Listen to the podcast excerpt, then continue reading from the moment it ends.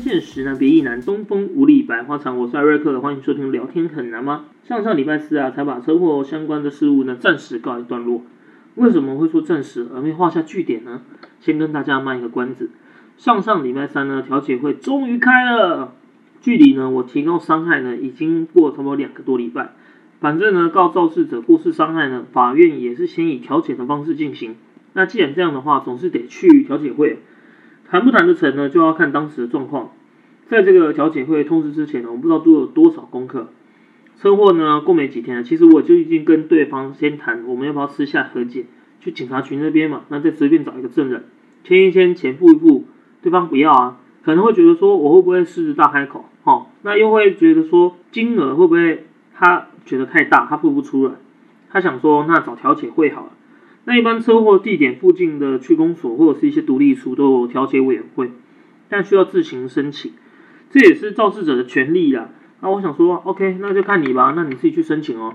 好，那过了三四个礼拜啊，哎，都没消没息，靠！说真的，我也慌了，会不会对方绕跑？那我被撞的好玩呐？哎，这样听起来好奇怪。我被撞不用钱啊？妈的，这样也好怪啊！反正就是撞到我不用负责啊。那肇事者打电话来啊。他就说他要去申请了，但是疫情的原因哦，很多调解会都不开放而延期。那我就说好啊，那这样我就主动出击好了，提告啊。公司又不出面，那肇事者感觉好像又不积极处理。那开始呢我就看从哪个方向着手。我还是第一次告人呢，总是得跨出第一步啊。那我就先找舅，他之前呢在上呃，他之前有上法院，那有告赢哦。那一定有经验啊，当然有经验，但毕竟也不是 pro 的。他就介绍那个台北市议员徐立信，那他是法律毕业的啊。疫情前呢，他都会在那个万华区设有法律咨询处，帮忙有法律问题的民众。那我想说，我之前也有去找过他啦，只是说这次的事情比较大，更要去请他帮忙。啊，我稍微叙述完我的事由之后呢，他二话不说帮我写那个告诉状，教我呢提告的顺序之后。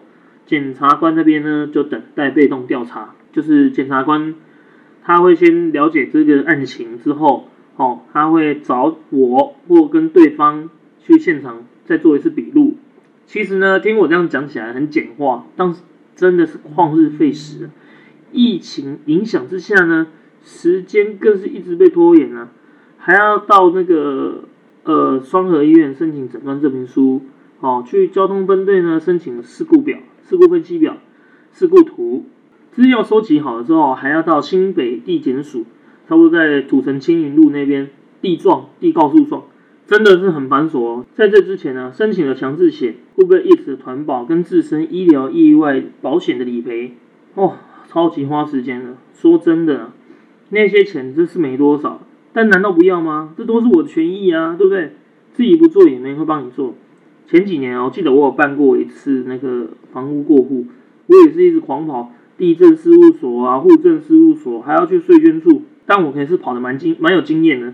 这边跟大家说一个冷知识哦，人的一生呢办理地震事项的次数只有两次，所以啊，代数费呢一生只能帮自己省两回啊，不然呢就要花钱委托，还是看有没有更闲的人去帮你跑。再来就是要等投胎才会拥有另外两次的机会。其实那也不难啊，但是呢，他们也会教你啊，脸就是比较臭哎，呃，这个跟告人哦，还有申请理赔一样，超级花时间，把你的精力啊都磨损殆尽了。那讲到这呢，呃呃呃，讲讲讲到这这，嘿等等等等，回来回来回来回来，离题太远了，拉回来拉回来，法院还没通知呢，调解会先先通知了嘛，哦，那报道之后呢，主席他就要让大家各自表述。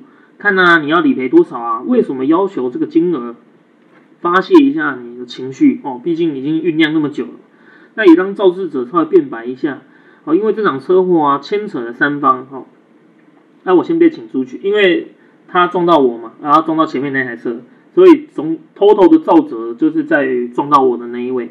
那样我就被先请出去，因为他们先谈嘛。我要求的金额也比较高啊，所以呢，好久成梦里。不过呢，真是等太久了。因为晚上六点半了，我已经先到，其他两位迟到了，就你看拖了一点时间了，然后又瞧了太久，对不对？谈恋爱，哈，他怎么了？师傅，谈恋爱啊？谁啊？他谈恋爱这名字不好，叫谈不成，好不好？师傅这样不好吧？谈不成讽刺我，这梗进入了。哎，你们应该知道吧？郝邵文跟吴孟达，好，最主要是要讲谈不成，啊，后面总算谈好，换我进去了，对方也一直在那，哎，嗯，听到我那个钱那样，哎，太高了，嗯，付不出来。主席呢，就是中间这位仲裁者。哦，虽然作为调解人呢，当然也是希望一次就能圆满达成了。因为呢，大多数的调解会，我看那边很多都是因为车祸案件，大家都来了嘛，都想要把事情给处理的好啊，一次解决又少了一件烦心的事。所以呢，我有去上网查一下别人分享调解的情形啊。当主席呢觉得理赔金额太高，他会找一些可以合理降价理赔金额的点，好让调解会更顺利的进行。那双方当然立场不同嘛，有几点呢？我是觉得对我来讲不太公平啊。他像说第一点，他说我诊断证明书哈有写我几天不能上班吗？那你怎么可以要求说你这几天的钱？